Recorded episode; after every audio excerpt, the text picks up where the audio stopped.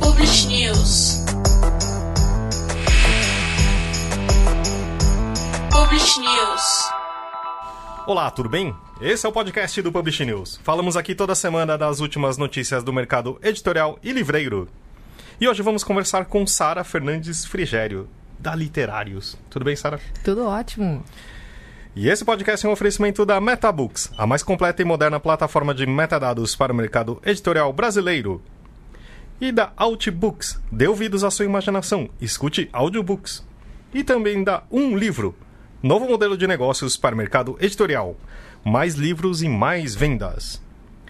Esse é o programa. Que programa é hoje, hein, gente? Hoje é um programa especial, Fabinho, por quê? É o número 100. Aê! E como é que a gente vai comemorar? Olha, vocês vão ouvir agora um que o Léo aproveitou provavelmente da Black Friday.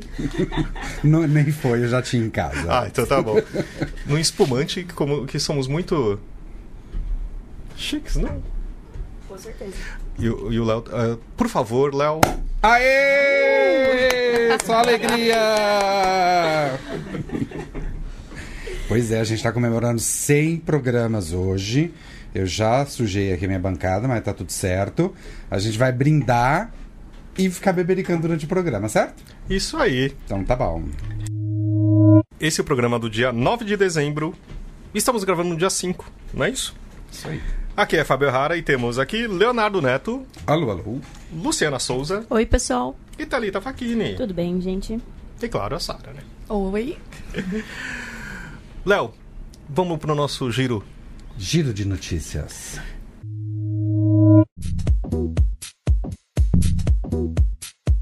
O que, que a gente vai falar hoje?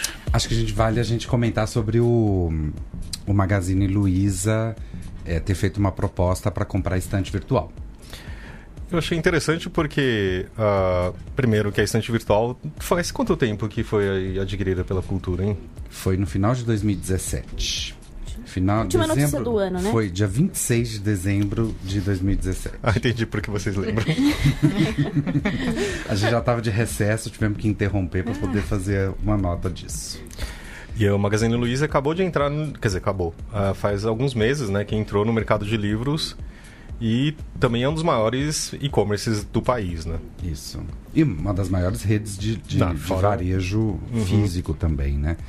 Eu acho que é um movimento super importante, eu acho que é.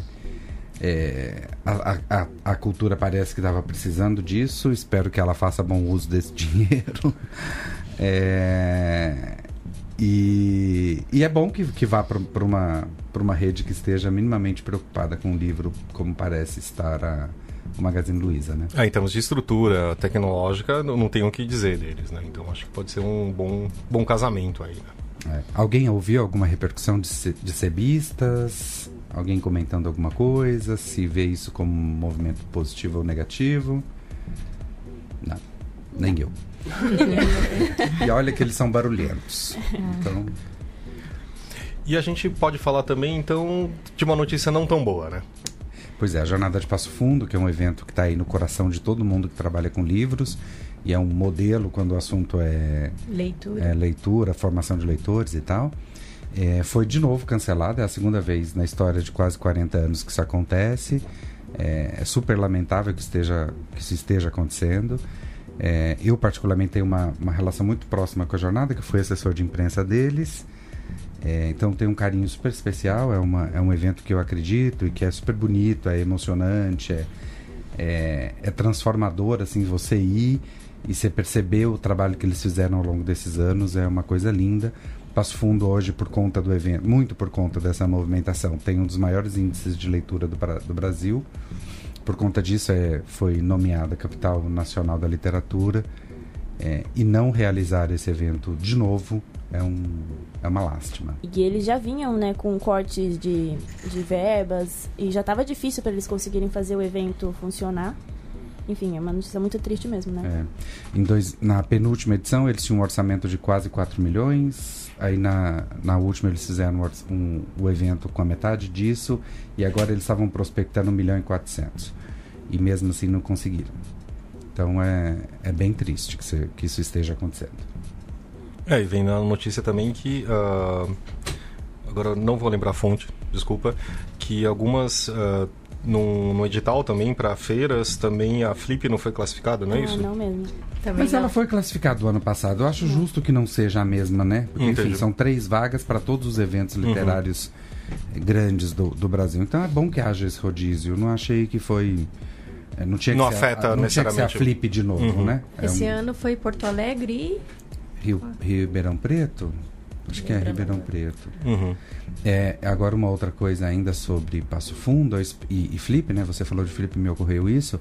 Eu espero imensamente que as pessoas do livro se organizem da mesma forma que se organizaram para criticar a Bishop em torno da, da, da jornada, porque em termos de formação de leitor, em termos de importância e de relevância para toda a cadeia do livro, eu sinceramente acho que a, a, a Passo Fundo é muito mais importante do que Flip. Dá pra ver pelos resultados, né? Muito Do- maior e muito mais importante. E uma cidade que conseguiu o título de capital da leitura não conseguia verba para isso. Pois é. E, é- e era um evento que sempre foi feito com muita garra da Tânia Rezin, que é uma, uma batalhadora, uma guerreira, e ela acabou se afastando da, da- do evento na, quando ele foi cancelado pela primeira vez, ela, ela se afastou, e hoje é tocado pela Fabiane Burlamark, que é outra super guerreira, e eu tenho certeza de que ela foi até as últimas consequências para tentar conseguir esse dinheiro.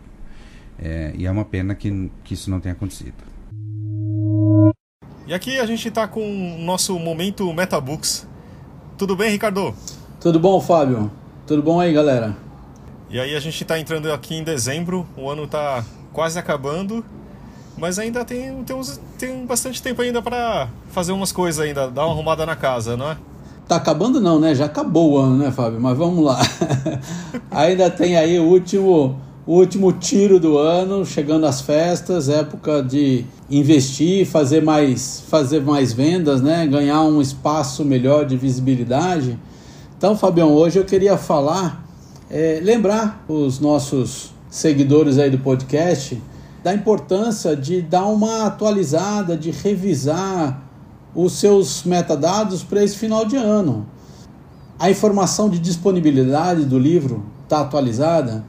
Às vezes você acabou, você está tá lá como esgotado, você fez uma nova tiragem para agora aproveitar a época das festas e a informação dentro dos metadados ainda está como esgotado. Então dá uma revisada na disponibilidade, revisada de preço. Uh, Às vezes você vai pode fazer alguma promoção, alguma coisa especial para o final do ano. Aproveita a agilidade da, da, da plataforma para fazer essa atualização uh, com muita facilidade, rápido. É, e outras informações, ganhou prêmio, ganhou Jabuti. Jabuti foi semana passada, né? Uh, essas informações são informações legais, que são importantes de, de colocar lá, são, são informações que chamam a atenção de quem está procurando o livro. Então, vai lá. A, a, nossa, a minha palavra hoje é para a galera é, aproveitar o espaço que a gente tem, a, a, a, facilidade que é quando você coloca a informação na Metabooks, isso está rapidamente distribuído para o mercado, é, rapidamente chegando nas principais lojas, nas lojas online, especialmente onde o pessoal está fazendo sempre a pesquisa, né? Fica tudo atualizado. Então, aproveita, investe um tempinho aí, não é, você não vai gastar muito tempo e o retorno vem com certeza. É, e lembrando que metadados bom é, que, aquele que está vivo, né? Não é aquele que a gente esqueceu e não atualizou nunca mais. Né? é verdade, Fábio, é isso mesmo. Metadados são vivos, tem que estar o tempo inteiro dando, dando uma checada lá e colocando informação nova. Palavra-chave, às vezes final de ano, ponto importante, né? Final de ano, dá para amarrar o teu livro com algumas outras, algumas coisas que estão chegando aí, ou alguns acontecimentos do ano.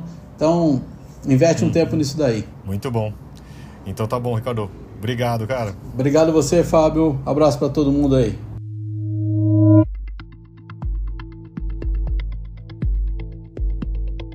Sara, vamos tentar agora mudar um pouco o, o ritmo aqui? Sim.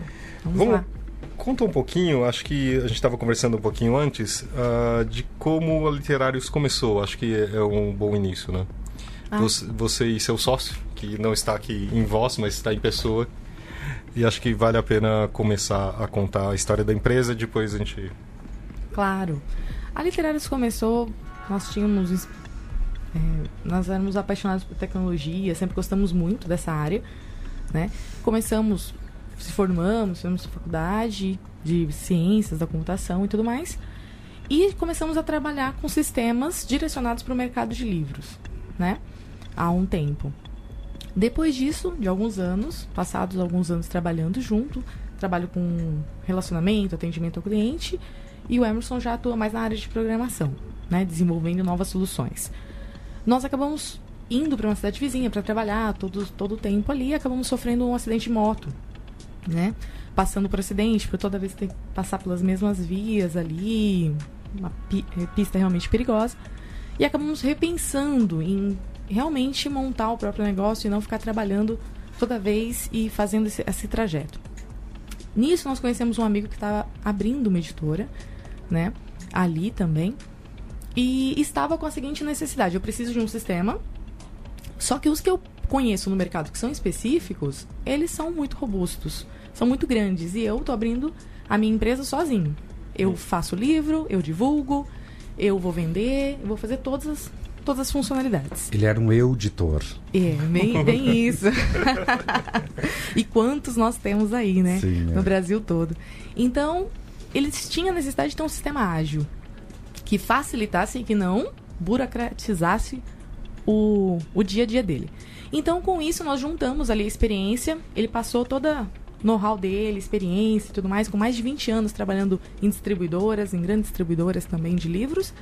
E juntando ali as duas, as duas pontas, nós conseguimos trazer um sistema focado para resolver esse tipo de problema, esse tipo de situação que acontecia no mercado de livros. Tem um controle mais apurado da consignação, mapa de consignação mais ágil, uma emissão de nota mais rápida. E com isso ele ficou realmente a nossa cobaia, vamos dizer assim, né? Ele resolveu, então, bom, o primeiro, eu vou fazer as validações, eu vou fazer os testes, vou apontar as possíveis, os possíveis problemas e vamos crescendo juntos. Até que, depois de um tempo, a Literários começou também a vender em outros para outros parceiros e nós fomos crescendo aí no Brasil todo. Entendi. E aí, pra, acho que para a gente tentar explicar para quem não é exatamente editor, aqui do nosso ouvinte, ah, um sistema de uma editora, por exemplo, eu vou abrir uma editora com o Léo, que ele sempre tem essa vontade, né? Eu tenho. Que legal. Uhum. Mentira. Quem, quem tem essa vontade é o Fábio. O Fábio tem mesmo. Hum, não sei, quem sabe. Mas, o que que... Então, eu tô abrindo uma editora. E quais as dificuldades eu teria para abrir uma editora? Claro que assim, eu fico só pensando, ah, vou, achar, vou escrever o meu livro e vou lançar no mercado, vai ser lindo, vou fazer um lançamento maravilhoso, eu coloco no meu Instagram e vai ser um sucesso. E já tá resolvido. Não é bem assim, né? Não, não é assim. Tem todas as dificuldades de você estar apresentando o seu livro em outros canais, né? Estar dis- distribuindo em outros locais, colocando esse, esse material em outras livrarias, em outros canais. Hoje o pessoal vende muito pela internet, marketplace, como alcançar então essas outras pontas para fazer também a, a venda e divulgação do produto. E com isso, o, o editor é, preocupado realmente em fazer a divulgação do seu produto, divulgação do seu livro, fica muito difícil ele fazer o dia a dia da empresa. Emitir as notas, controlar a consignação, controlar o quanto você receberia a pagar, fazer toda essa parte administrativa, realmente. Então o sistema ele vem com essa agilidade para poder deixar o dia a dia do editor mais ágil e ele não ficar perdido em planilhas, controlando ali toda a consignação que vem e que vai, com nota fiscal, uma nota, outra nota, mas planilha para controlar o financeiro, quem ele vai pagar e tudo mais. Então o sistema vem suprir essa necessidade e nós, como temos experiência no mercado, também vamos auxiliando ali as outras pontas também para o pessoal. E para quem não sabe o que é, o que é consignação? Que é a consignação? consignação é uma, na verdade, é um negócio, né, para que você possa levar o seu livro e a livraria não precisa comprar o livro diretamente, né? Então eu vou consignar esse material e aí se a livraria vende, ela faz o acerto comigo. Se ela não vende, resolve depois de um tempo devolver esse produto, eu posso pegar esse produto e mandar para outras livrarias. E com isso meu material está sendo divulgado em vários canais e eu posso ter ali várias vendas e acompanhar como que está sendo a recepção do meu material nas livrarias. E, e esse problema da consignação acontece com editoras, elas ficam anos trocando ali com livrarias, com outros editores, com distribuidoras, e chega um ponto que não há mais controle dessas notas fiscais. É uma remessa, é um acerto aqui, uma devolução aqui, outra remessa, e isso é tudo controlado por planilhas mesmo. Ou uma junção enorme de notas que depois as pessoas não querem realmente ter que fazer manual. Então o Literários ele vem suprir essa necessidade, emitindo uma nota, já coloca no mapa de consignação, atualizado, qual é o saldo de remessa, enviado, acerto, data de último acerto que aquela livraria acertou. Então o livreiro ele fica a par. Olha, eu sei exatamente quais são as livrarias que têm o meu material, qual foi a data de último acerto. Então ele consegue ali, ah, esse, esse, essa livraria não acerta comigo faz oito, nove meses. Então, vou entrar em contato, vou ver o que está acontecendo. Se ficasse só no controle de notas e o editor preocupado na divulgação do negócio, dos novos lançamentos, ele não consegue ter essa preocupação. Realmente, como que está o livro dele, qual que é o, o saldo dele no mercado. E Sara, no material que vocês mandaram pra gente, né, pra gente se alfabetizar minimamente da, da plataforma, você fala que tem soluções para editores, que a gente está ficando, na minha cabeça está se desenhando de forma clara agora, né? Sim. Quais são as soluções que vocês oferecem para editores, mas lá vocês, você, vocês, vocês falam também de soluções para livreiros e autores independentes. Que soluções são essas? Como é que o livreiro, é, que, que, o que, que o livreiro pode encontrar na Literários que vai ajustar, ajudar na gestão da livraria dele e também para os autores, né? Ah, sim. A parte de livraria, ela tem um, também um controle de consignação, né? Porque ela recebe muito material consignado e ela precisa saber se esse livro realmente está sendo vendido. Qual que é o alcance desse meu livro? Está alcançando o meu público? E também ela compra livro. Então, ao mesmo tempo ela conseguindo, ela também compra livros próprios. E aí há uma dificuldade. Eu não posso me basear no relatório das vendas para mim acertar com o meu fornecedor. Porque muitas vezes eu estou acertando material comprado e não material consignado. Então, hoje nós temos soluções com telas de suge sugestão de acerto de consignação, aonde ela aponta exatamente qual é a venda e baseado retirando já o, o próprio. Então eu vendi 10, mas eu comprei 2, então eu vou acertar somente 8 com o meu fornecedor. E essa tela também tem a opção de você clicar nela, acertar e ela já gera automaticamente a nota de devolução simbólica, evitando o trabalho de ficar lá lançando nota por nota. Então tem uma agilidade grande para a parte de livraria também. Tá? Nós temos o PDV, que é a parte de frente de caixa, venda rápida para atender o cliente, na livraria também.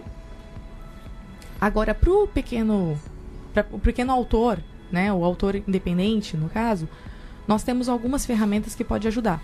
Por exemplo, o autor ter a agilidade. Hoje nós temos aplicativo de celular em algumas editoras que permite o autor fazer a pesquisa ali pelo CNPJ do CPF dele e saber quais são os livros vendidos em cada, cada livraria, cada editora.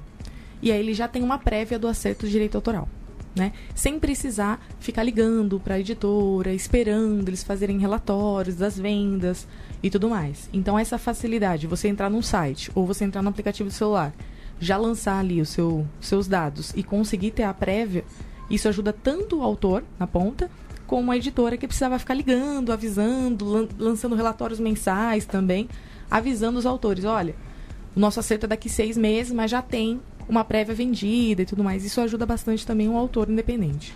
E, e tem uma. No, na, na, solução de vocês, tem um módulo ali que você gerencia os acertos que as editoras têm que fazer com seus autores também, né? O acerto de direitos autorais, eu digo. Sim, nós temos um módulo específico de direitos, direitos autorais. E ali você já consegue ter uma apuração. Você consegue cadastrar os seus autores, os livros correspondentes, qual que foi o combinado no contrato ah, foi combinado 10% fixo. Não, foi combinado é, 10% até uma tiragem de 3 mil. Depois da segunda tiragem, a gente vai combinar 12%. Uhum. Sobre canal de venda, que está sendo muito usado. Olha, se eu vender na minha loja física, eu vou te dar 12%. Se eu vender em marketplace, em outros sites, eu te dou 10%.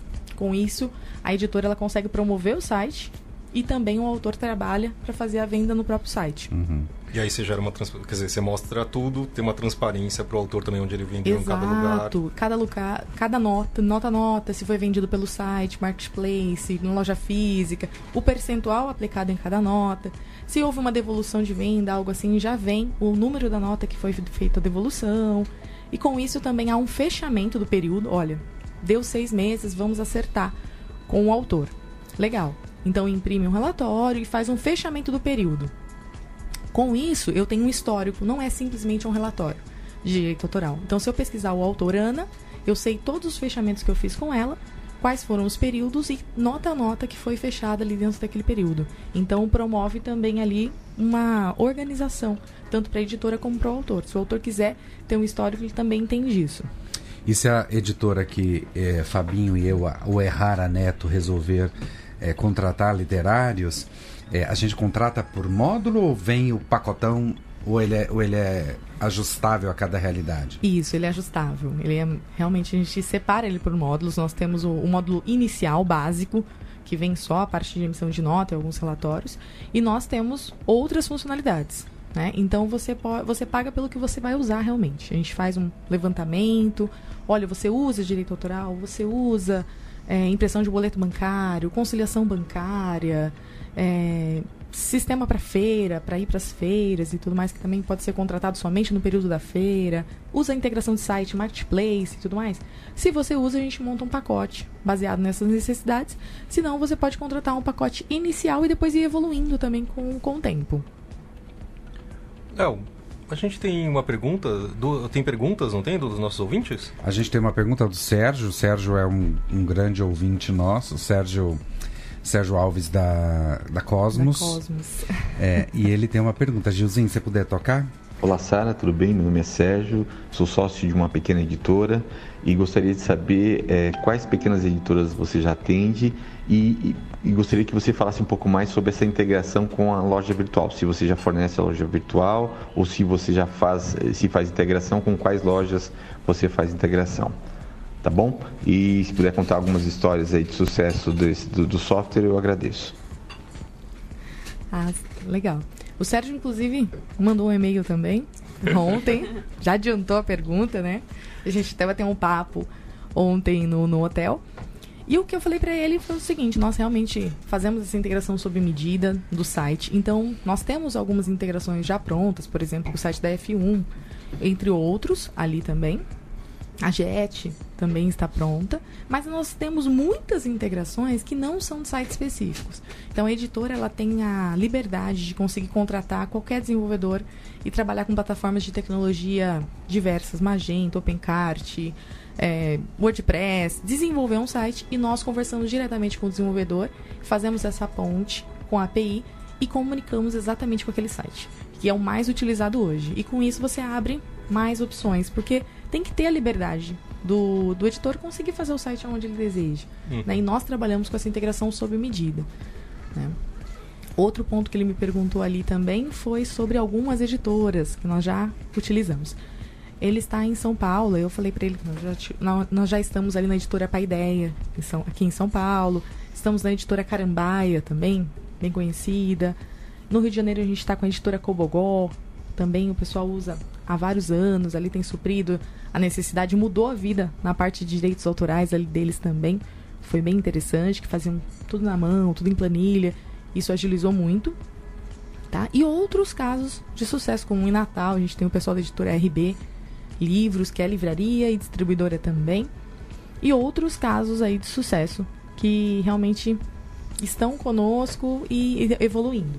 Esse final de semana a gente fez a festa da firma é, ah. em Ilha Bela, a gente estava lá, é, parte da equipe, né? Não era a equipe toda, infelizmente, mas parte da equipe estava lá.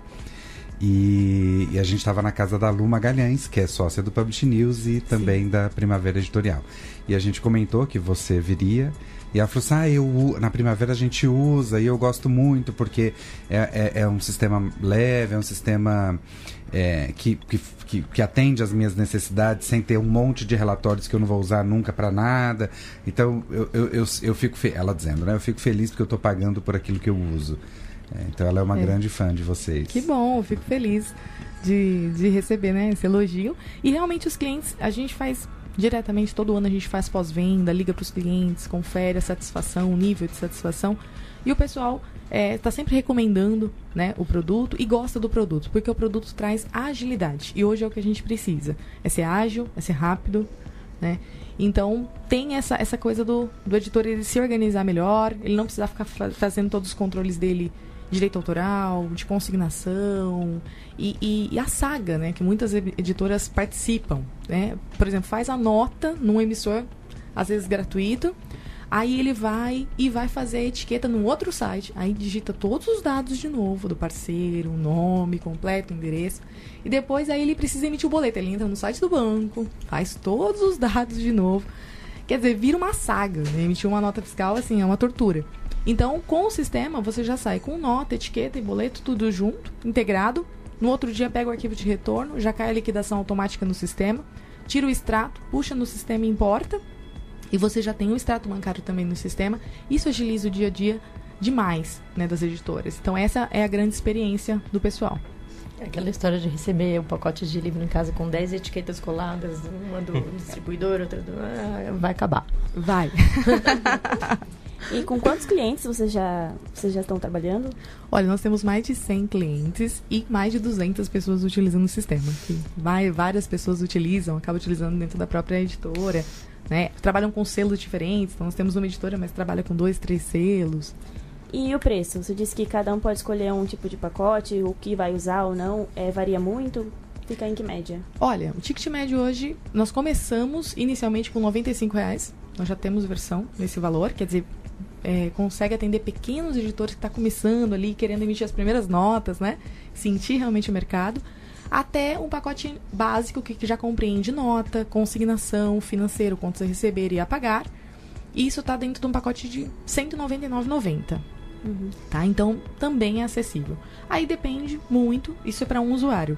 Ah, mas eu vou trabalhar com 5, 6 usuários, quero outros módulos e tudo mais a gente vai agregando. Normalmente os nossos módulos giram em torno de 50 reais, 30 reais. Então não é nada inalcançável. Né? É, porque eu posso uh, dar um. falar o que eu já vi em, em algumas editoras, que era o final do mês é o inferno. Você não liga para essas editoras, porque as pessoas estão lá emitir digitando nota, nota, nota e esperando, todos os clientes fazem um acerto, etc. É um inferno. Né? Isso é a parte da coisa. E também quando você vai em qualquer tipo de diferente do que está acostumado, por exemplo, marketplace, que tem um problema que você tem que emitir nota diretamente ao consumidor, né? Sim. Então isso também gera uma outra complicação. Então, assim, você faz essas coisas e o, o financeiro quer te matar, o contas a pagar também, porque tem, você tem que desenvolver com o RP uma outra coisa. Então isso já também está tá sendo resolvido também. Sim. Pelo preço da pizza do pessoal que fica até tarde já, né? É, bem isso. Então a pessoa fica mais tranquila. Quem tem integração de site é uma agilidade. O pedido já cai diretamente pronto, né? não precisa cadastrar nada. Você simplesmente emite a nota, sai o boleto, sai a etiqueta, tranquilamente. E Sara, só para a gente encerrar a nossa conversa, é... É... só para e, para situar os nossos ouvintes, né? Você pode falar para a gente quem são os, os, seus concorrentes, assim, do tipo, ah, eu estou usando um, o sistema tal. Ah, então deixa eu ouvir essa, essa entrevista para ver se esse outro sistema me interessa. Ah, sim. Desculpa, não entendi. Eu quero saber quais são seus concorrentes. Ah, sim. Bom, os, os, temos sistemas específicos para o mercado, né? Tanto no Sul, como em São Paulo, como em Goiânia. Descobri alguns sistemas também específicos lá em Goiânia. E... Na minha terra, isso aí. Exato. Mas hoje, o nosso principal concorrente, mesmo que a gente luta ali diretamente, são os sistemas é, genéricos. Né? Porque hoje o pequeno editor, ele não consegue contratar um sistema grande, né? Um sistema que vai, que pede aí uma implantação de 50 mil reais, 30 mil reais, eles falam, não, isso é inviável, eu não cheguei nesse, nesse patamar. Então, hoje, a nossa principal, realmente, ali, labuta, né, no dia a dia, é, são sistemas padrões, são sistemas genéricos, um RP, Quanto Azul, Bling, esse tipo de sistema. Porque, realmente, eles trazem um preço muito abaixo, né, e trazem ali a emissão de nota rápida, financeiro rápido, porém aí o editor fica realmente na mão na parte de consignação, no direito autoral, em assuntos específicos. Então, o nosso principal concorrente acaba sendo realmente os RPs genéricos. E Sara, então, agora para acabar de verdade o assunto aqui, para a gente passar adiante no programa, é, que tipos de relatórios a, a Literários gera para os editores? Olha, nós temos ali alguns modelos padrões, né? De ranking de vendas, relatório de faturamento, direito autoral, entre outros. Mas a grande vantagem do produto é que nós temos um gerador de relatório. Você mesmo pode montar o seu modelo. Né? Ali você. Ah, eu tenho um relatório de faturamento, mas eu quero colocar o ISBN, quero colocar o gênero e nome. Você mesmo pode montar. Isso fica na mão do- dos editores para eles poderem lançar, fazer. Muitos deles têm vários modelos de catálogo. Quero fazer catálogos diferenciados com sinopse, com mais imagens do que apenas uma.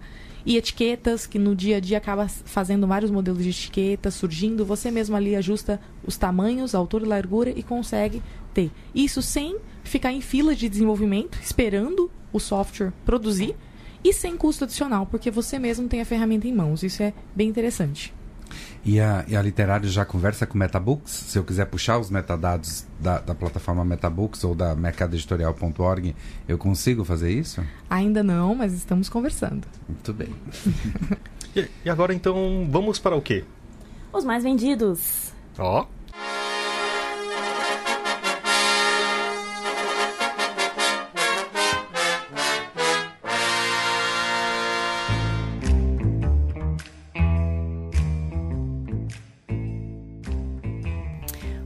nos mais vendidos dessa semana, nós tivemos um aumento de 40% nas vendas. Acredito que muito por conta da Black Friday, né?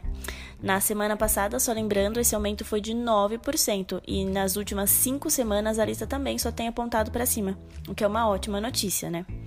Essa semana, a categoria que mais cresceu foi Infanto Juvenil, com um aumento de 86%, seguido da categoria de ficção, que teve um aumento de 80%. No ranking geral, a Sutil Arte de Ligar o Foda-se, do Mark Manson, tá lá no primeiro lugar, com 9.543 exemplares vendidos nessa semana. O segundo lugar ficou com Seja a Solução dos Seus Problemas, livro da academia escrito pelo José Roberto Marques. É uma estreia da semana e vendeu 6.040 exemplares. O bronze do ranking geral ficou com, a- com o livro Escravidão, do Laurentino Gomes, publicado pela Globo Livros e que vendeu 5.059 exemplares. E essa semana nós tivemos no total oito novidades. Uma delas é o Seja a Solução dos Seus Problemas. E ainda na lista de autoajuda temos o livro Coragem para Vencer, também da Academia, que vendeu 804 exemplares e ficou lá na décima posição. Entrou também Do Luto ao Nascimento, da Chiado, livro da Camila Cabral, que ficou na décima primeira posição. Ouse Ser Grande, da Literary Books, na 12ª, e O Poder do Subconsciente, capa dura, livro da best-seller, que vendeu 508 exemplares e ficou lá na 15ª posição da lista. Em não ficção, entraram os livros A Felicidade é Inútil, da Citadel, livro do Clóvis de Barros Filho, que vendeu 533 exemplares, ficou lá na 18ª posição da lista. E também entrou o box da Segunda Guerra Mundial, publicado pela Leia, que ficou lá na 20ª posição. Em ficção, entrou também o livro A Sala das Borboletas, publicado pela Arqueiro, da Lucinda Riley. Vendeu 1.140 exemplares e ficou lá na 16ª posição da lista. No ranking das editoras, a Companhia das Letras fica no primeiro lugar com 11 livros emplacados na lista, a, a Intrínseca em segundo com 8 e a Ed Ouro e Sextante estão empatadas na terceira posição com 6 livros cada. E agora para os audiobooks mais vendidos da Outbooks. Vai lá, Maju.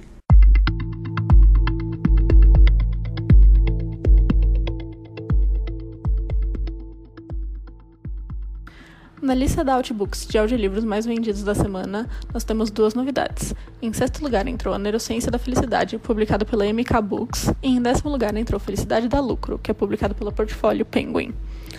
No top 3 nós temos Sapiens, em primeiro lugar, publicado pela MPM Editores. Em segundo lugar, Comece pelo Porquê, publicado pela Assistente. E em terceiro lugar, O Poder do Hábito, publicado pela Objetiva. Se você quiser checar a lista inteira, pode entrar na matéria do podcast ou acompanhar nas nossas redes sociais, que ela será postada. E vamos para as nossas indicações? Oba!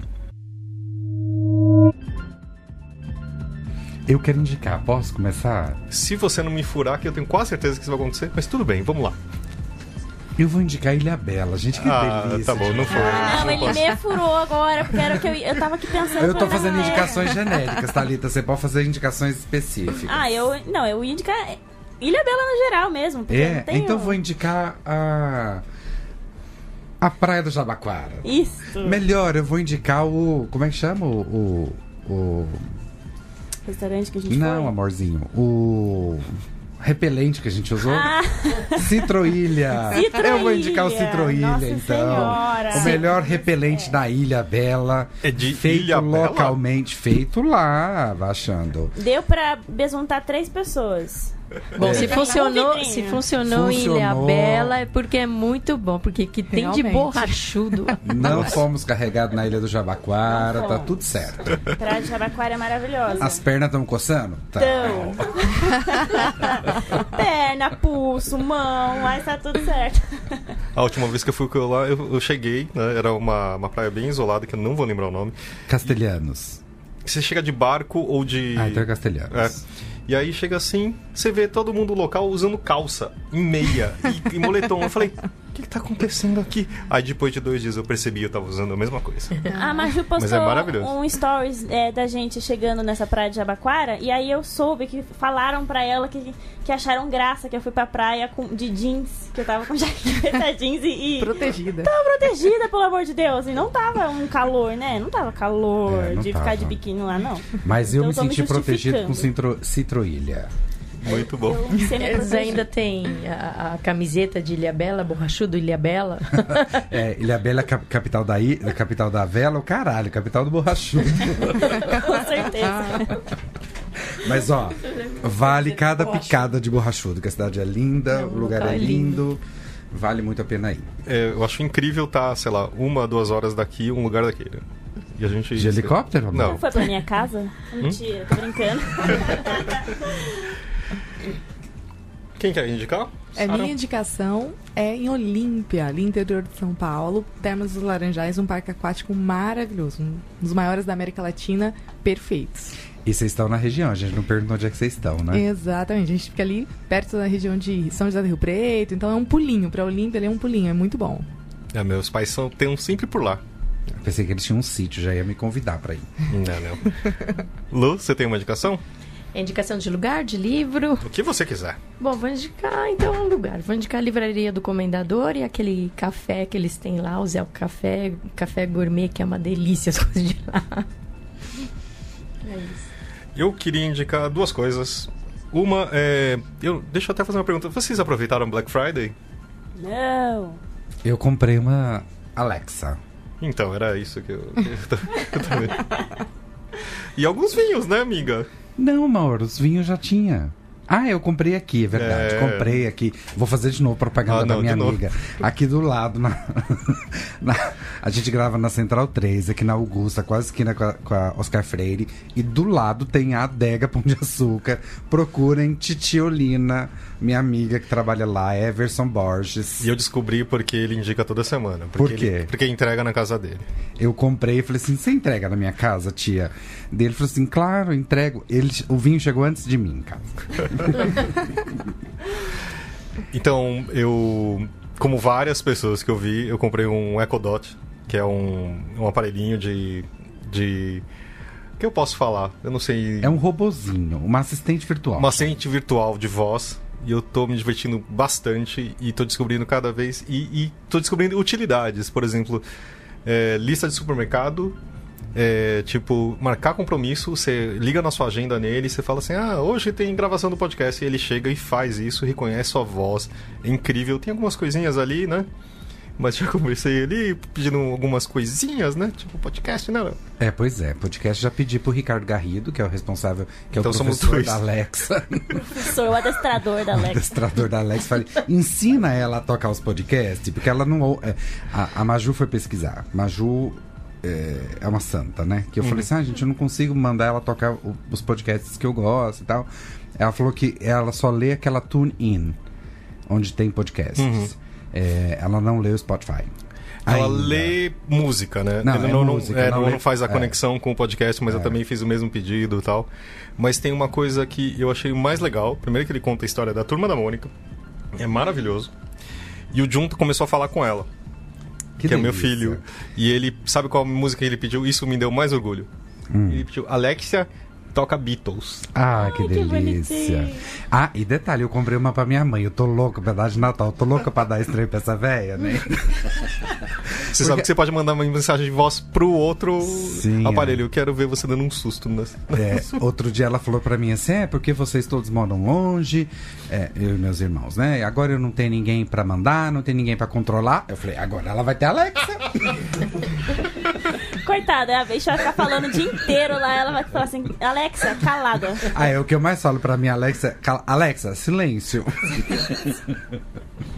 E ela obedece. Aí é ótimo que você cria rotinas, por exemplo. Eu chego em casa e falo assim, Alexa, cheguei. Ela, que bom que você está de volta. E começa a tocar minha playlist de, de ouvir em casa. E o próximo passo é comprar lâmpada, É. comprar câmera, tudo mais. Chuveiro, qualquer coisa que ela. Chuveiro, não sei, mas. Alexa, liga o chuveiro pra mim, fazer um favor. E eu Alexa, criei- varre meu chão. Eu criei uma outra rotina que é Alexa, prepare a- preparar a casa para sexo selvagem. Ela adequa as luzes, que ainda não instalei, Mas tá, tá a caminho. e Toca bota música- aquela playlist da fodelança. Desculpa se você tem criança pequena, esse programa não é pra. Tapa os ouvidos. Geralmente é censura livre, mas.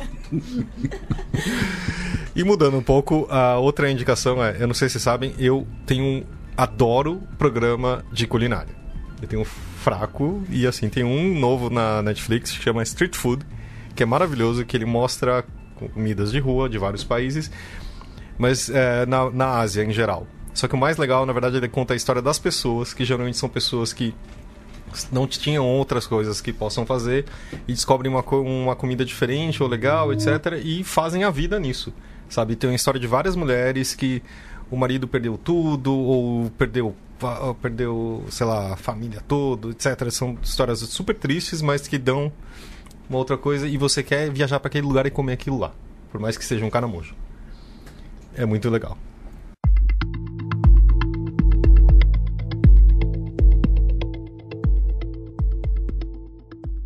A gente quer agradecer a todos os nossos apoiadores, a todos os nossos ouvintes. A gente teve no Jabuti, foi muito legal. Teve várias pessoas que falaram que ouviu o podcast. Não tantas, mas foram, foi muito legal. Foram mais de 10? foram, foram, foram. Eu vi. É. Mentira. Ontem eu tive no e também me falaram do podcast lá. Mansur. Ah, muito bom. City. Foi só um, mas tá bom. Não, tem uma gente que falou que começa a segunda-feira ouvindo a gente. Olha. Ai, que lindo. Não é legal?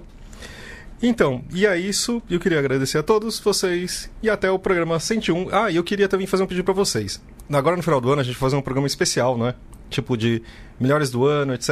Se vocês quiserem também mandar sugestões ou coisas que vocês querem ver a gente falando no- na nova temporada do ano que vem, ou coisas que vocês gostam, coisas que vocês acham, sugestões, críticas, manda pro nosso e-mail podcast@publishnews.com.br ou nas nossas redes sociais. Ou pelo WhatsApp, E claro, 3816 1270, DDD 011. É isso aí. E agora a gente vai ouvir o quê? O nosso audiobook da semana da Outbooks, que é o audiobook O Ego é Seu Inimigo, com a narração de Tarcísio Pureza. Aproveitando que Ryan Holiday, que é o autor, estará fazendo palestras em dezembro aqui em São Paulo. Valeu, até segunda-feira que vem. Até mais. Até. Tchau, tchau. Tchau. Talvez você seja jovem e esteja transbordando ambição. Talvez seja jovem e esteja em dificuldade. Talvez tenha ganhado seus primeiros milhões, assinado o primeiro contrato, talvez tenha sido selecionado para integrar algum grupo de elite ou até já tenha conquistado o suficiente para não precisar se preocupar pelo resto da vida. Talvez esteja chocado ao descobrir o vazio que encontramos no topo. Pode ser que tenha sido encarregado de liderar outras pessoas em meio a uma crise. Talvez tenha acabado de ser demitido. Ou, quem sabe, acabou de chegar ao fundo do poço. Seja qual for sua situação, o que quer que esteja fazendo, seu pior inimigo já mora dentro de você, seu ego. Eu não, você pensa. Ninguém nunca me chamaria de egomaníaco. Talvez você sempre tenha se visto como alguém bastante equilibrado.